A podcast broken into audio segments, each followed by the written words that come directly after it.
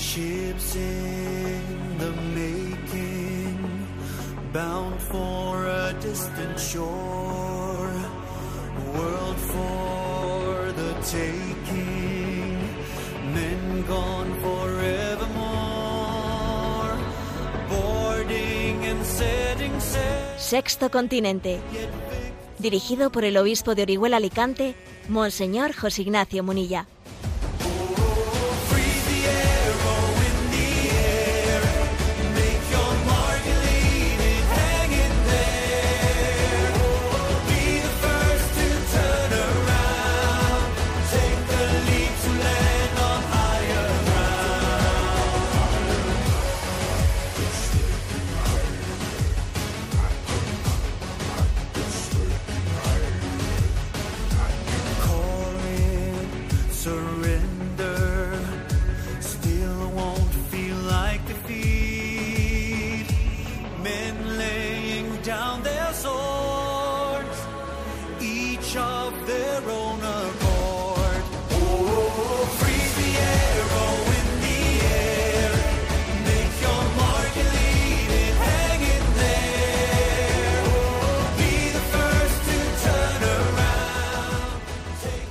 Cordial saludo a todos los oyentes de Radio María. Un día más, con la gracia del Señor, nos disponemos a realizar este programa radiofónico llamado Sexto Continente, que lunes y viernes, de 8 a 9 de la mañana, una hora menos en las Islas Canarias, realizamos aquí en directo en Radio María España.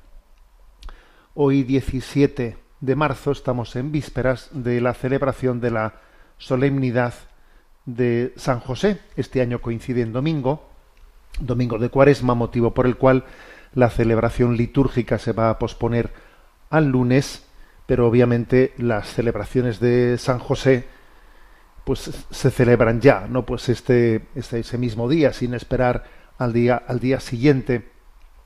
Y quiero que en esta en este programa, en esta mención a San José, pidamos muy especialmente por todos los padres. Os animo a ello, a que San José sea luminoso para descubrirnos la vocación a la paternidad. Hay una gran herida, una gran herida de, orfandad.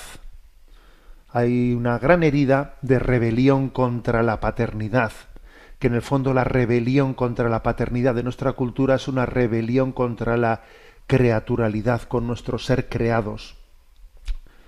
Es en el fondo una rebelión contra el hecho de que exista una autoridad por encima de una libertad absoluta del hombre.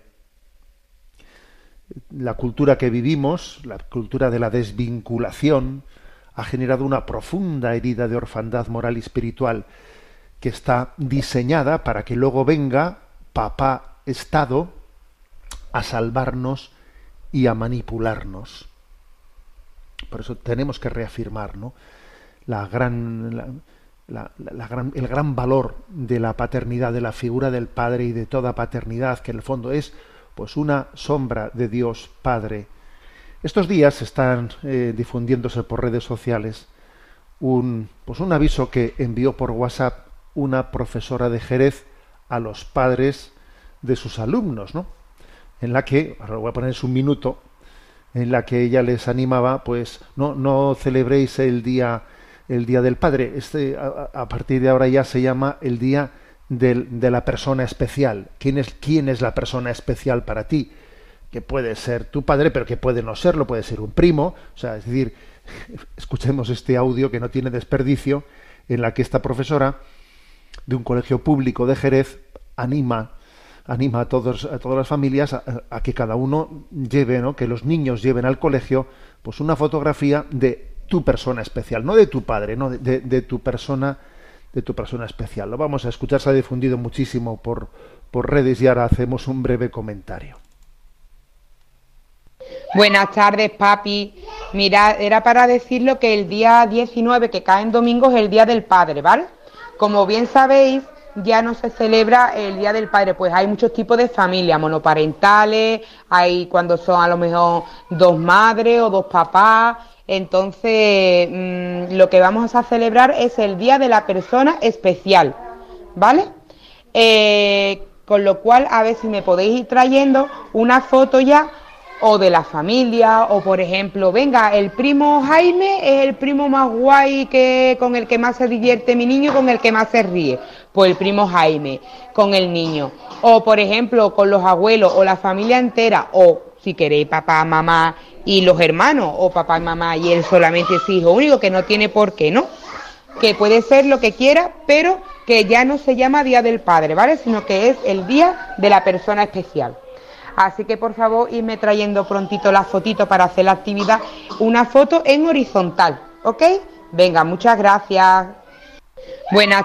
Bueno, una foto en horizontal, ¿eh? En horizontal. Bueno, la verdad es que es, es tremendo, ¿eh? es tremendo que una, que una profesora eh, se, se sienta revestida de la autoridad de una ideología que le permita dirigirse en este término a los padres de un colegio. Porque claro, el asunto está no que ella sea, a ver, una persona que por su cuenta y riesgo ha hecho una barbaridad así, no, sino que ella se siente revestida de toda una ideología y una autoridad que se ha adueñado de la escuela para dirigirse así a los padres, ¿no?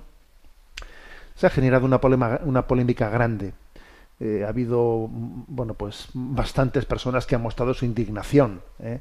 algunas muy conocidas, Bertín Osborne, pues no, no, quiero poner su audio porque tiene también algunas palabrotas que no me parece prudente reproducir, ¿no?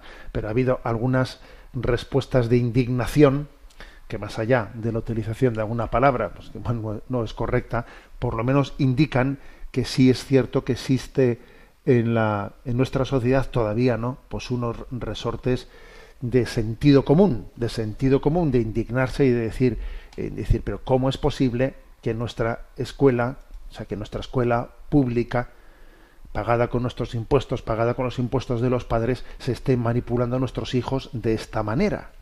De esta manera. ¿eh? Hay todo, hay en marcha todo un proceso, ¿no? De, de construcción y, y el tema del lenguaje es muy importante. El tema del lenguaje es muy importante. Es significativo cómo se van, se van eh, progresivamente haciendo desaparecer términos como matrimonio, esposo, esposa, novio, novia, maternidad, paternidad, filiación. Todos esos términos van desapareciendo del lenguaje y se van imponiendo otros términos como pareja, eh, progenitor, cónyuge, violencia de género, igualdad de género, derechos reproductivos, eh, discriminar, libertad de elegir, sexista, parentalidad, eh, pues heteronormativo, eh, etcétera, etcétera, etcétera. O sea, aquí existe también una manipulación del lenguaje, ¿no? Para poder, detrás de esa manipulación del lenguaje, cambiar completamente el escenario, cambiarlo completamente. Bueno, pues creo que en este día San José nuestro saludo. En el inicio de este programa de Sexto Continente es una es una reivindicación de es una expresión de gratitud del don de la paternidad ¿eh? gratitud por el don de la paternidad. Y pedimos por la santidad de todos los padres o de todos los que tenemos una cierta paternidad espiritual que tenemos obviamente obviamente una gran responsabilidad. Porque claro también nuestros pecados nuestras debilidades son también utilizadas por esas ideologías para desprestigiar la paternidad. ¿no? Pedimos por la santidad de los padres. La verdadera paternidad no es una posesión de un hijo, no, no, en el fondo la verdadera paternidad es una desposesión de nosotros mismos para entregarnos plenamente al hijo que Dios nos ha confiado. Y esa es la autoridad legítima que tiene el Padre, aquella que ha recibido, ¿no? De las manos de Dios. Pedimos por todos los padres en este día de San José. Sexto Continente es un programa que tiene interacción eh, con los que sois usuarios en redes sociales, en Instagram y en Twitter a través de la cuenta arroba obispo munilla, con los que sois usuarios de Facebook a través del muro que lleva mi nombre personal de José Ignacio Munilla. Los programas anteriores de Sexto Continente están a vuestra disposición tanto en el podcast de Radio María como en Spotify con, con el nombre de Sexto Continente, también en, en la plataforma de iVox con Sexto Continente y en la página web multimedia www.enticonfio.org, que es la página multimedia de un servidor que os habla, en la que se van colgando todas las cosas, y allí hay también un apartado de sexto continente. Bueno, vamos adelante. Y como estamos en el mes de marzo, un mes que, como sabemos, suele ser utilizado, eh, utilizado por el feminismo, pues de una manera, mm, pues absolutamente, eh, pues artificial, ¿eh? artificial, haciendo que el Día Internacional de la Mujer Trabajadora, etcétera, se convierta pues en una, en una bandera de un, de un feminismo radical y agresivo. Traigo a colación pues un, artículo en el que se nos dan unos datos históricos que muchas veces desconocemos. ¿no? El feminismo radical, radical suele acusar al cristianismo ¿eh? de ser un cómplice cómplice del heteropatriarcado que dicen ellos, ¿no? del machismo, etcétera, etcétera. Y la verdad es que eh, la manipulación de la historia es, es clave a la hora de, difundir las ideologías. Entonces, por eso me parece muy interesante que seamos conocedores hasta qué punto el cristianismo se ha extendido en el mundo porque por una clave, por la clave de la mujer la mujer ha sido clave en la extensión del cristianismo. El cristianismo ha sido, y es, por cierto, una religión fundamental, principalmente de mujeres, o sea, en la que la mujer, la esposa, ha tenido una presencia predominante. A ver, voy a intentar explicarme. ¿Por qué una pequeña minoría religiosa de uno de los extremos del oriente del imperio romano terminó convirtiéndose, ¿no? En la fuerza más influyente de todo el imperio romano. A ver, ¿cómo es posible que una pequeña religión que había nacido allí, eh, pues en Palestina, llegase a ser la religión del imperio cristiano? ¿Qué, qué éxito, cómo se explica ese éxito tan grande? Eh? tan grande que finalmente llega por la conversión de Constantino y tal y cual, pero claro, cuando Constantino se convirtió, ya la mayoría del imperio ya era cristiano, ¿eh? la mayoría de sus habitantes. ¿Cómo pudieron tener tanto éxito? ¿Qué, factor explica eso? ¿Eh? Me refiero desde el punto de vista sociológico, no, un factor sobrenatural, sino sociológico.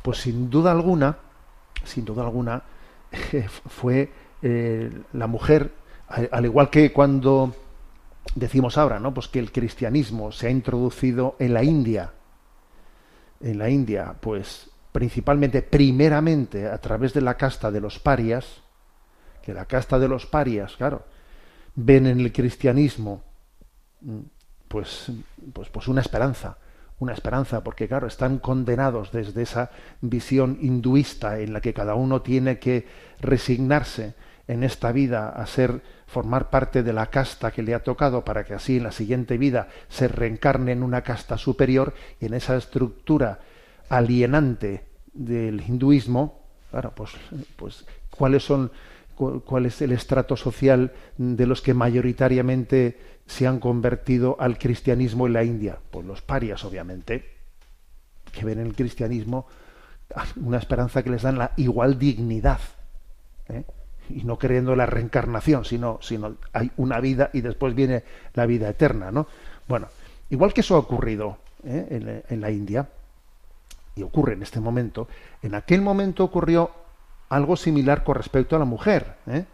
porque el derecho romano había sido desarrollado ¿eh? para privilegiar a los varones y a los hombres libres, no a los esclavos, ¿no? desprotegiendo a los que no eran romanos, a los esclavos y a las mujeres, a quienes se consideraba ciudadanos de segunda categoría. Existía también en el Imperio Romano un culto a la violencia y a la guerra, ¿eh? que creaba un imaginario de desprecio hacia la debilidad, hacia la debilidad, y la mujer también era débil. ¿eh? Y entonces, además, los, los bebés recién nacidos eh, si eran niñas, solían ser asesinadas. El infanticidio era común en el mundo greco-romano. Era común, ¿eh? era común. Por ejemplo, Séneca, Séneca, ¿eh? el primer siglo, ¿no? El famoso filósofo orador, ¿no? Él contemplaba el, derecho a ahogar a los niños en un balde de agua en el momento del nacimiento, le parecía algo razonable. Eso lo decía Séneca. Y Tácito, ¿eh? ya entre el siglo I y II, censuró, censuró ¿eh? como una práctica siniestra y perturbadora que los judíos pretendiesen condenar el hecho de matar a un hijo, ¿eh? un hijo no deseado. Decía, el que condene eso, fíjate, es exactamente lo mismo que hoy en día, ¿eh? el que condene ese derecho que yo tengo a matar a mi hijo no deseado es, vamos, entonces condenaban a los judíos porque los judíos decían que eso era una barbaridad. Bueno, Platón, Aristóteles, ¿eh? Habla, hablan eh, eh, pues en su escrito de la República, en su escrito de política, como que el infanticidio es una de las medidas institucionales que el Estado debe de, amparar. Eso era, eso era, lo que había allí. Y el bueno, pues incluso fijaros, se conservan cartas impresionantes, ¿no? Como una de Hilarión que escribe a su esposa y le dice Sabes que estoy aquí en Alejandría, no te preocupes. Si todos regresan, yo me quedo en Alejandría. Te ruego que cuides de nuestro hijo y tan pronto como me, paguen te haré llegar el dinero. Si da salud, consérvalo si es varón. Si es hembra, deséchala. Me has escrito que no te olvide. ¿Cómo te voy a olvidar? Te suplico que tal, tal, tal. Ala, pues ya está. ¿eh? Ahí tienes el marido que le dice a su mujer, si es varón, consérvalo. Si es niña, ahógala en el balde. ¿eh? Es lo que había, ¿no? Tenemos muchas evidencias ¿eh? de esto que estamos diciendo. Incluso ha habido excavaciones realizadas en ciudades romanas, en el entorno del Mediterráneo, en las que se han descubierto pues, restos óseos de bebés, casi todos, ¿no? O sea, neonatos, de casi todos, al 100%, de sexo femenino. Y de hecho, hay que decir que demográficamente, en la ciudad de Roma había una desproporción inmensa, 131 varones por 100 mujeres y, y 140 por 100 pues en, en, el resto del imperio romano. ¿eh? Bueno, es decir, que era costumbre extendida, extendida que las familias solo tuviesen una hija, o sea, de, de, sexo femenino. Si tenían otra segunda hija ya la mataban, acababan, acababan con ella. A esto añádase que las mujeres eran obligadas a casarse aun siendo niñas. ¿eh? En muchos casos, si, eh, si, tan siquiera haber alcanzado la pubertad. ¿eh? Esto incluso en las mujeres pertenecientes a las clases altas, ¿no? Y es cierto que el derecho romano consideraba que la edad apropiada para que la mujer se casase era de 12 años, pero ni siquiera esa barrera se respetaba. ¿eh? De hecho, una niña podía ser obligada a casarse antes aunque solo se le consideraba esposa legal cuando cumpliese los 12 años, pero ya antes estaba, la, habían entregado en matrimonio, ¿no? Los escritores griegos no podían eh, concebir a sus esposas como iguales, como iguales ¿no? Eh, ellos le, les, les referían su obediencia, o sea, la obligación que tenían de obediencia absoluta a su marido, ¿no? Bueno, y todo esto, pues fue, tenía un gran contraste, el gran contraste entre la sociedad romana y el cristianismo, el, que hacía que se atrayese naturalmente a las mujeres ¿eh? hacia el cristianismo, porque el cristianismo les ofrecía igualdad y dignidad, igual dignidad, no igualitarismo, no, una igual dignidad, que es otra cosa, ¿no? De entrada, el cristianismo condenaba el infanticidio, infanticidio de niñas, claro, sobre todo porque los niños nunca se, se mataban. El, cristianismo subrayaba el trato debido de la vida conyugal, que era muy distinto al de la sociedad romana. Se condenaba el divorcio, el incesto, la infidelidad matrimonial y la poligamia. La infidelidad tanto del hombre como de la mujer era vista con la misma gravedad. Claro, eso era una gran novedad para la mujer. Por lo tanto, las mujeres creían que en el cristianismo, ¿no? o se convertían antes de casarse o lo hacían a escondidas, pero era la, religión que les dignificaba, que les dignifica, ¿no? Esta es la explicación de por qué, por qué el, el imperio romano se hizo cristiano. Se hizo cristiano a través de las mujeres. ¿eh? Una mujer pagana tenía tres veces más de posibilidades que una cristiana de contraer matrimonio antes de, antes de los 13 años.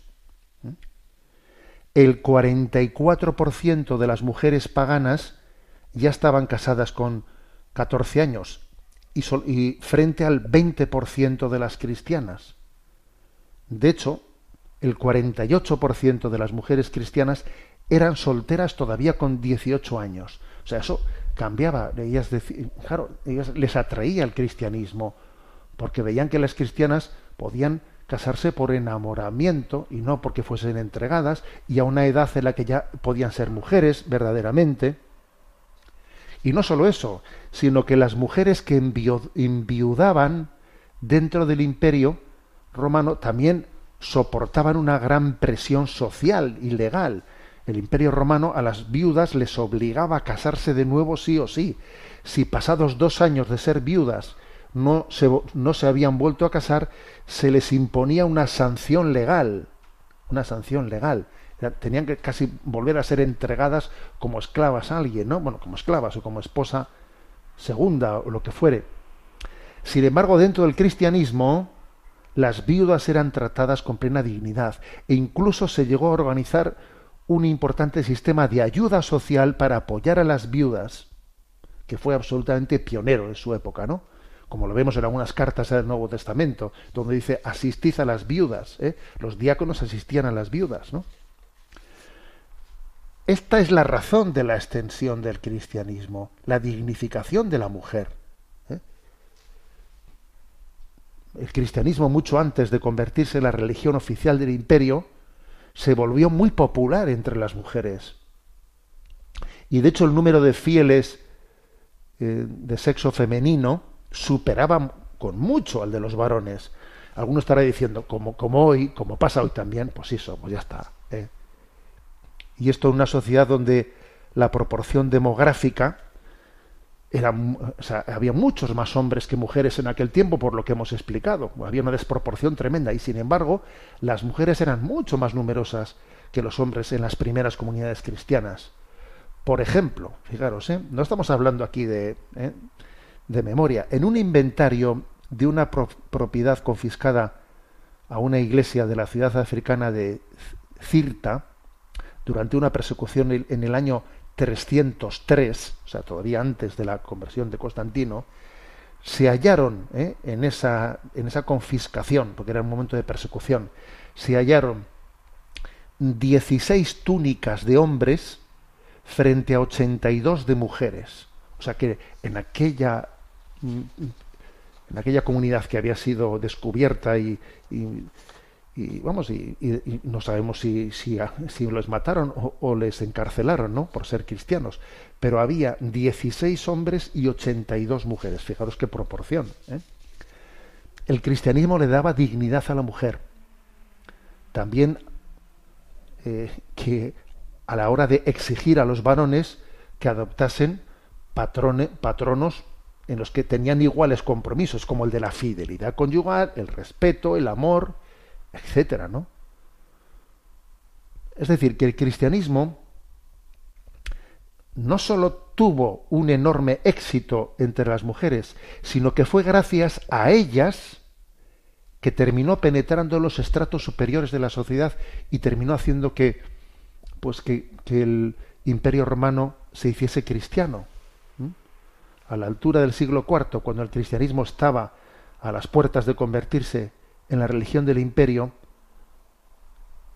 fundamentalmente aquella aquella increíble extensión extensión de aquella ap- aparente secta que venía de Palestina que había terminado por ser no la religión del imperio romano resultó que la religión entre comillas de las mujeres eh, de las mujeres la que dignificaba a la mujer acabó siendo la que conquistó el corazón de toda la familia porque todos somos conscientes, ¿no? Hasta qué punto también la, la esposa y la madre es corazón, corazón de una familia. Por eso que paternidad y maternidad, eh, lejos de ser, ¿no? Pues de, de- de ser dos conceptos que estén en pugna, en una pugna dialéctica, están llamados a fundirse en la esponsalidad. En la esponsalidad. Bueno, la verdad es que esta pequeña lectura histórica yo creo que es, yo creo que es importante, ¿no? Para que despertemos de la, de la manipulación continua de la que estamos siendo objeto. Bueno, himno a San José de Toño Casado. Lo vamos a disfrutar.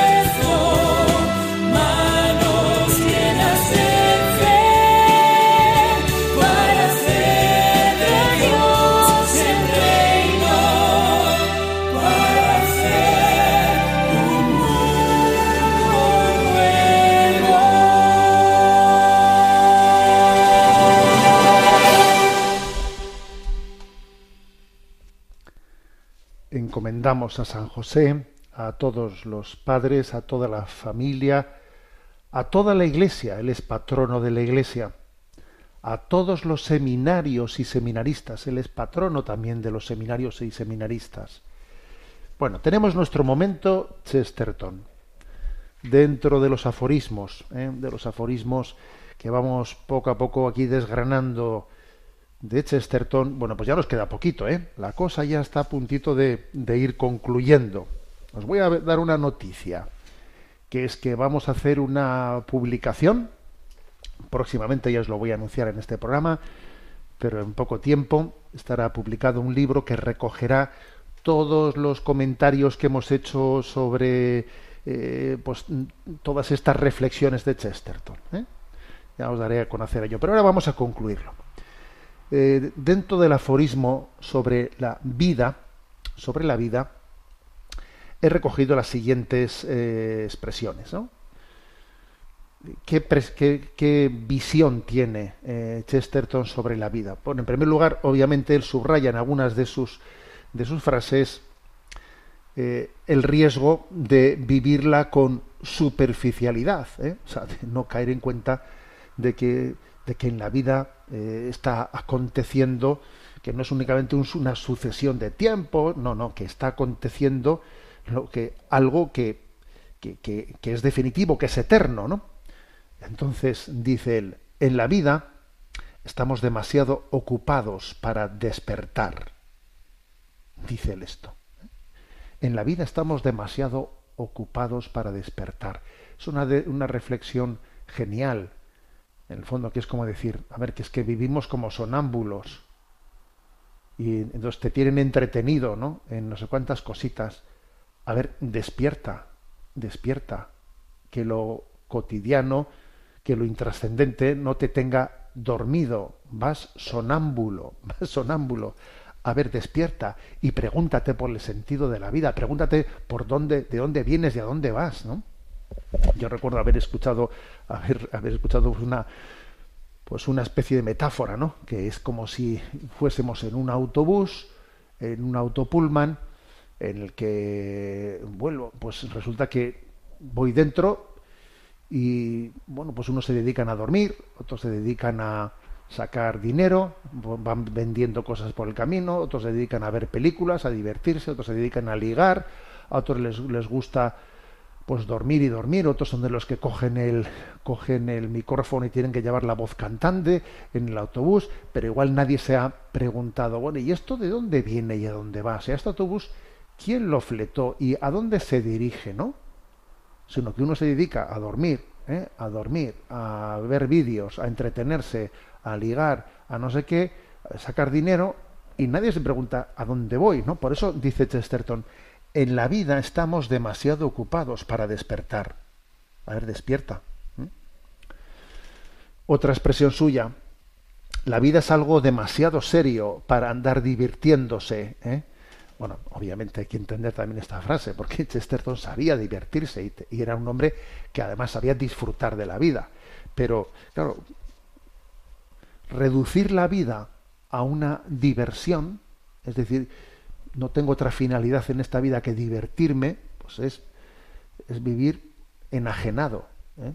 alienado, ¿eh? alienado.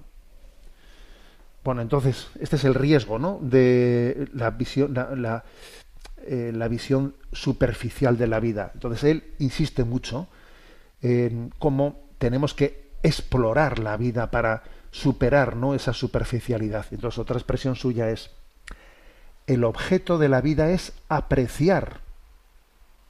No tiene sentido no apreciar las cosas. Las cosas tienes que apreciarlas. Tienes que preguntarte por ellas. Tienes que admirarte. Admirarte. Pero esto es increíble. Que, que, o sea, que, que nos toque el corazón, ¿no? La vida. Que nos demos cuenta de que la vida es un milagro. Y entonces que te sientas interpelado, interpelado por ella. Que te cuestiones cosas, ¿no? Entonces dice, el objetivo de la vida es apreciar, apreciar cosas, ¿no? Siguiente reflexión. Dice él, la vida es siempre una novela, una novela. En toda puesta de sol está escrito, continuará al día siguiente. ¿Qué quiere decir con esto? Que todavía el sentido pleno de la vida todavía no lo has descubierto. Tienes que estar abierto en ese que el objetivo de la vida es apreciar a que todavía no he descubierto ese misterio, todavía el misterio de la vida, todavía lo, mejor está por llegar, está por llegar, estate abierto, ¿no? En toda puesta del sol está escrito, continuará al día siguiente, dice Chesterton, ¿no? Como veis es una alma, un alma la de Chesterton que, que, que está abierta plenamente, ¿no? Está abierta, atenta, que está atenta plenamente a descubrir un misterio, la, ¿eh? el misterio que esconde la vida. Podríamos dar un paso más diciendo que, mm, que para Chesterton la clave está en el sentido. ¿Para qué? O sea, para entender eh, la vida, para que, para que sepas apreciarla, para que sepas apreciarla es determinante el sentido. ¿Para qué? Entonces dice una de sus eh, reflexiones. La única buena noticia para cualquier hijo de Adán es que su vida no ha sido inútil. Claro, esto es, esto es clave y determinante. O sea que la vida es para algo. Mi vida no es inútil, es para algo, tiene una finalidad. Yo tengo que descubrir eso. No es inútil mi vida. Y dice también, cada uno debería creer que tiene algo que ofrecer al mundo que no le podrá ser entregado de ninguna otra manera. Hay algo que el mundo espera de ti y que solo tú podrás dárselo. Esos dones, esos carismas que Dios te ha dado, ¿no? Esos talentos. Tú estás llamados a entregarlos, ¿no? Entonces, ver la vida desde esta perspectiva, claro, las cosas cambian, ¿no? Las cosas cambian. Tú entiendes que tu vida tiene una finalidad. Tienes una vocación en ella, ¿no? Y aquí está la siguiente clave. Descubrir la vida como vocación de Dios. Como vocación de Dios, ¿no?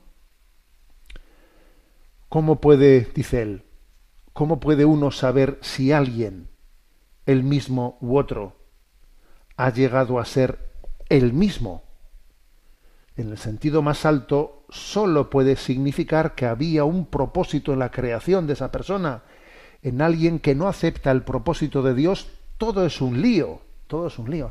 Tienes que descubrir que para ser tú mismo, para ser tú mismo, tienes que descubrir el plan que Dios tenía pensado para ti. ¿Mm? Repito la última frase, ¿eh? en alguien que no acepta el propósito de Dios, todo es un lío.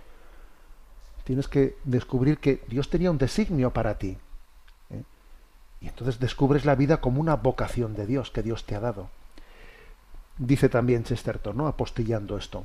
Cuando un hombre ha encontrado algo que prefiere a la vida, es cuando por primera vez comienza a vivir. O sea, cuando tú has encontrado un ideal que es en sí mismo mm, más fuerte que la vida, es cuando comienzas a vivir. Una vez que ha despreciado ese mundo como un simple instrumento, el mundo se convierte en un instrumento musical. Es decir, que la vida eh, la vida se entiende cuando uno ha descubierto el fin superior para el cual ha sido creada. Y entonces, entonces claro, ¿eh? el, objetivo de la vida no es como conservarla, no es como conservarla, sino cómo invertirla, cómo invertirla. Mi objetivo no es cómo conservar la vida, sino cómo entregarla, cómo invertirla. Por eso por eso dice, aquí que es clave, ¿no? Descubrir un sentido superior. Y entonces es cuando ese, la vida es un instrumento, un instrumento que será un maravilloso instrumento musical con el que yo, pues, mm, haga de mi vida, pues, una verdadera sinfonía para gloria de Dios y bien de los demás. ¿eh? Y ya apostillando esto, eh, habla él también de la tragedia de la vida, porque en toda vida también hay una tragedia, ¿no? Y dice, hay que distinguir entre la tragedia fundada en que la vida no vale la pena y la fundada en que sí lo vale.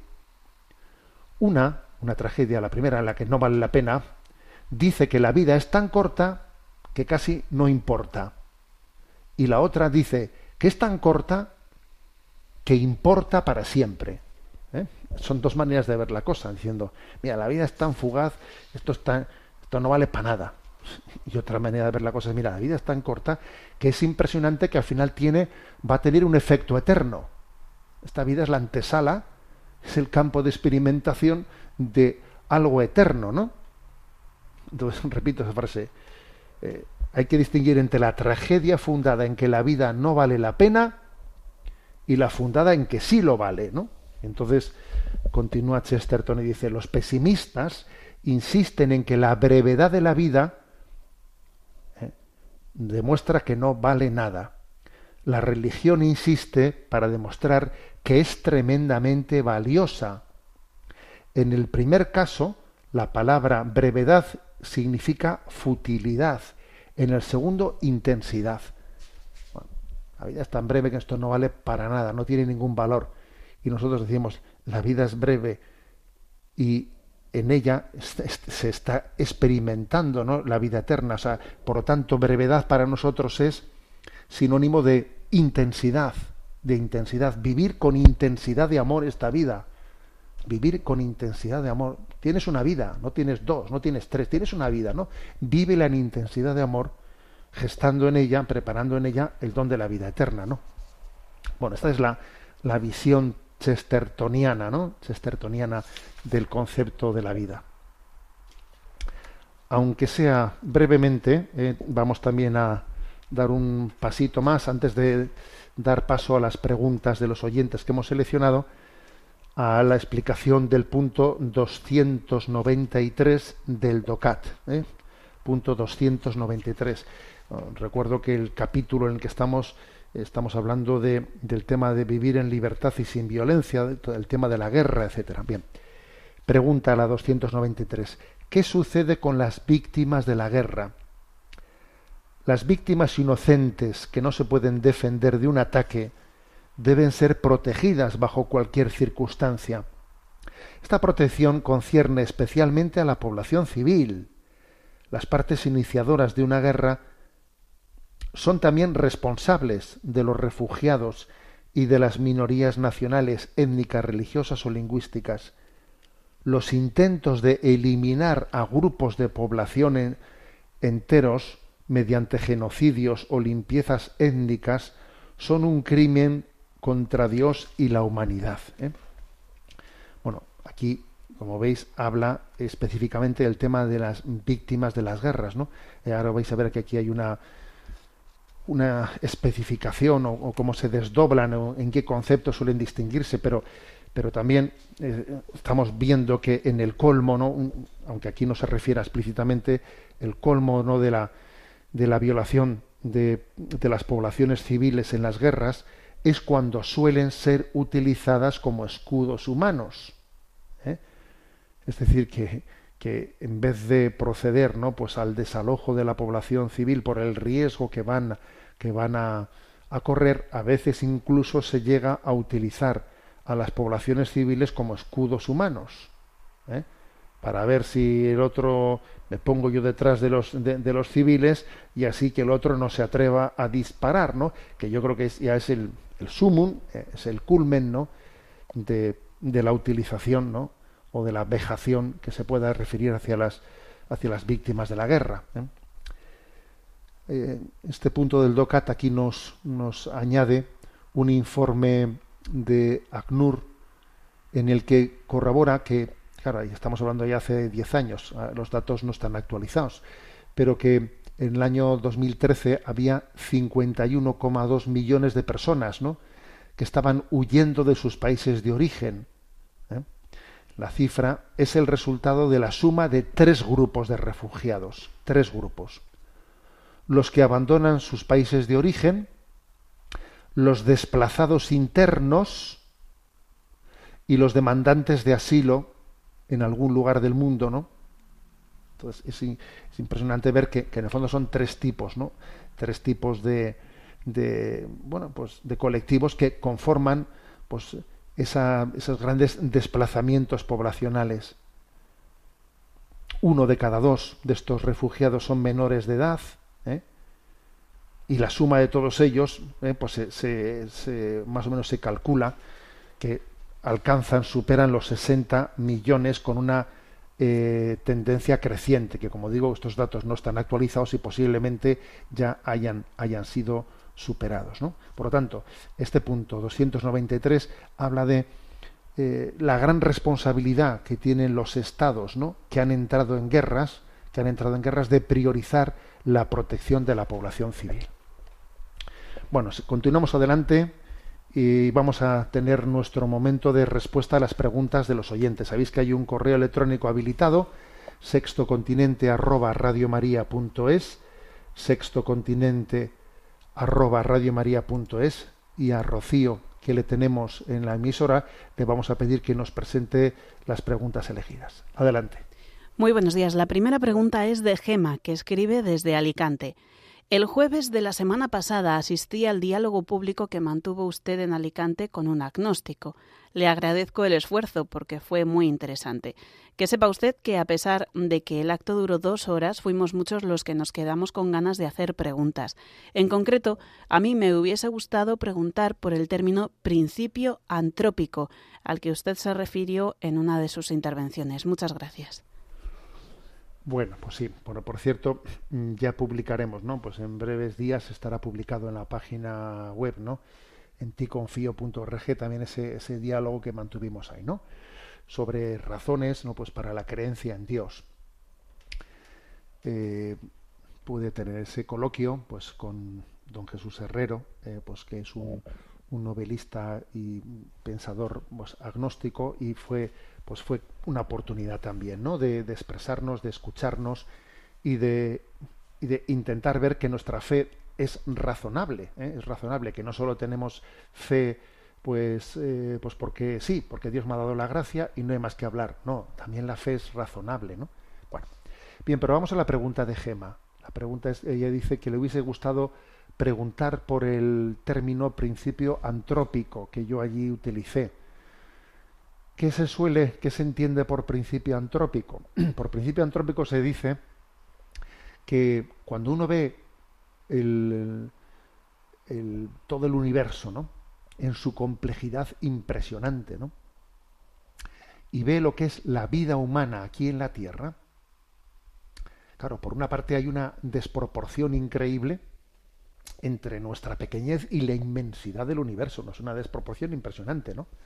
Pero luego cuando va afinando, cuando se va introduciendo en todos los parámetros que hacen posible la vida humana, se da cuenta de que parece que todo el universo ha sido diseñado en unos parámetros que tienen que ser así para que aquí sea posible la vida humana. Eso se llama el principio antrópico, ¿no? O sea, para que la vida humana sea posible, es necesario que las cosas, o sea, que en todo el universo esté ordenado en esos, en esos parámetros en los que está. ¿eh? Pues, pues, pues, por ejemplo, ¿eh? si la órbita de la Tierra en torno al Sol, pues estuviésemos, estuviésemos un kilómetro más cerca del Sol o un kilómetro más lejos del Sol, sería imposible la vida, la vida humana. O sea, unos, o arderíamos o nos congelaríamos, solamente con un kilómetro, ¿no?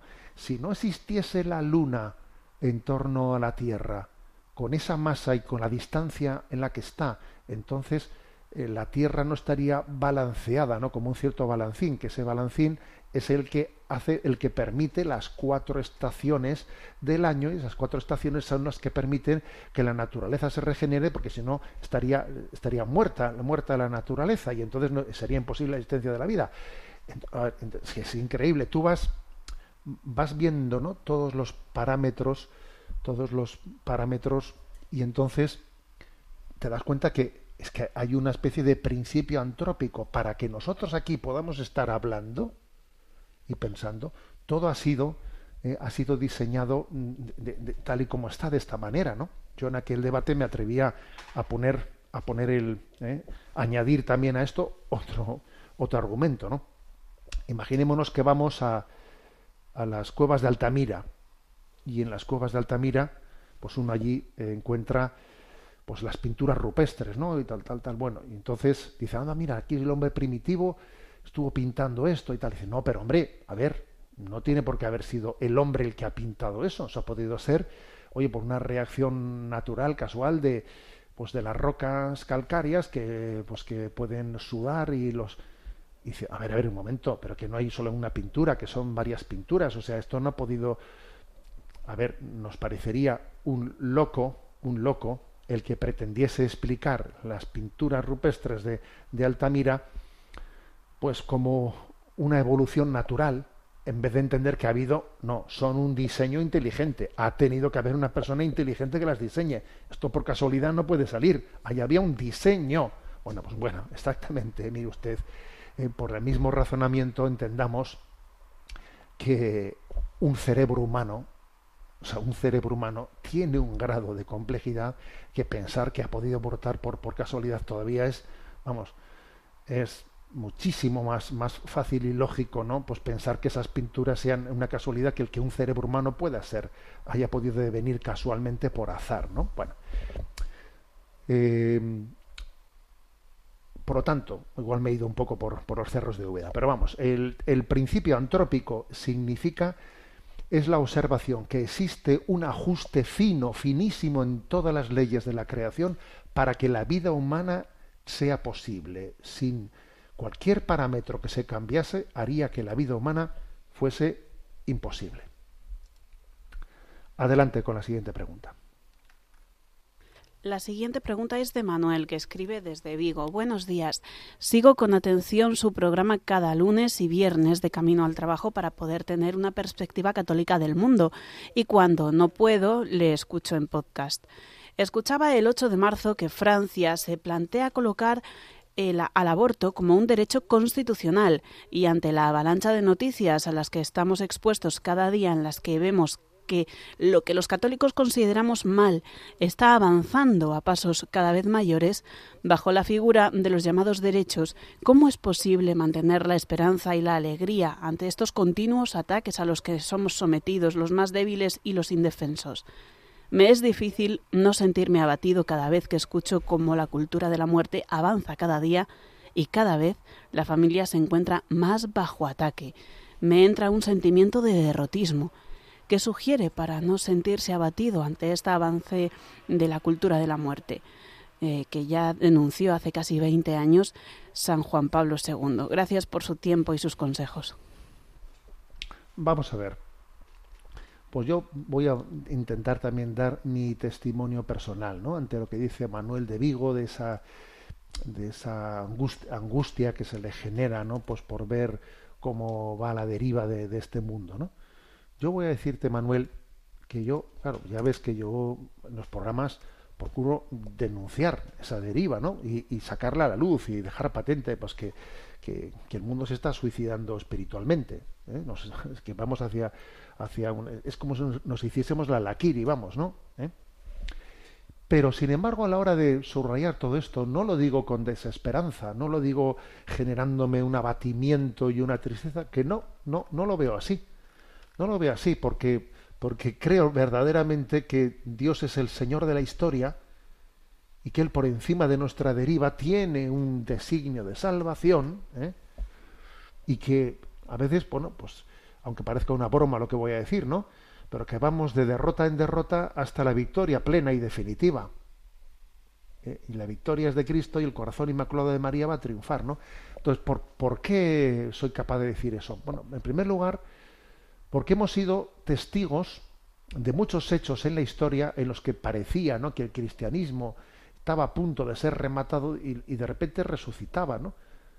Solo decía Chesterton que el cristianismo ha estado a punto de morir mmm, varias veces, el, creo, creo, que cuenta siete veces, ¿eh? en, en los dos mil años de historia, y ha resurgido otras tantas, entre otras cosas porque somos hijos de aquel que salió vivo del sepulcro. ¿Eh? Entonces, creemos de verdad, ¿no? En, en, que el Señor es el Señor de la historia. Además, también, voy a decir otro argumento. El mal se destruye a sí mismo. El mal es muy agresivo. Pero luego no olvidemos esto. El mal se destruye a sí mismo. Por poner un ejemplo, ¿no? Pues lo que vimos en la, en la caída del muro de Berlín, que a todos nos sorprendió eh, nos sorprendió. No había ningún analista político que hubiese dicho en vísperas de la caída del muro de Berlín que eso fuese a acontecer. Fue algo sorpresivo. A todo el mundo le pilló. Nos quedamos todos estupefactos delante de la pantalla viendo aquello, ¿no? Cuando parecía que el comunismo pues, se presentaba ante toda la juventud del mundo como el futuro. Y ahí, cayó. Ahora, resulta, fíjate, eh, pues que, que hasta los chinos son capitalistas, ¿no? Entonces, igual que aquello cayó y nos quedamos estupefactos, estoy convencido de que también toda esta teoría de género caerá. Caerá como cayó el muro de Berlín, porque tiene los pies de barro, tiene los pies de barro, y el mal se destruye a sí mismo. ¿Eh? Entonces yo creo que se puede, no, se debe, se debe ¿eh? unir la lectura crítica hacia lo que está aconteciendo con una con una reafirmación de nuestra esperanza, decir, bueno, yo no sé cómo, yo no sé de qué manera, yo no sé si yo terminaré en la cárcel o donde terminaré, pero me da igual, me da igual. ¿eh? Yo lo que sé es que, que el Señor es el Señor de la historia y que el corazón inmaculado de María va a triunfar, ¿eh? y entonces, claro, se, se, va a mostrar qué es lo que es consistente y qué es lo que es falso. Entonces, esta, esta reafirmación de nuestra, de nuestra esperanza es clave, ¿no? Hay que desenmascarar al maligno que a veces eh, nos, nos, mezcla cosas, por ejemplo, pues eh, la tristeza, el derrotismo, etcétera, a la hora de hacer una lectura crítica. No, pues no, eso no, eso no, no debemos de, de, permitirlo, ¿no? O igual que, por ejemplo, cuando estamos haciendo una lectura crítica, hacia una deriva que igual nos infiltre el maligno, el odio, el rencor hacia quien ha obrado mal. Pues no, perdón, que no te infiltren eso. Ni, ni que, o sea, una lectura crítica ante hacia esta crisis no debe de, de, ser el motivo para que se infiltre en nosotros ni la desesperanza, ni la tristeza, ni el odio o el rencor. Nada de eso. Nada de eso. ¿eh? Nuestra lectura será profundamente crítica, pero al mismo tiempo profundamente esperanzada. ¿eh? Bueno, tenemos el, tiempo cumplido. ¿eh? Me despido con la bendición de Dios Todopoderoso. Padre, Hijo y Espíritu Santo. Alabado sea Jesucristo.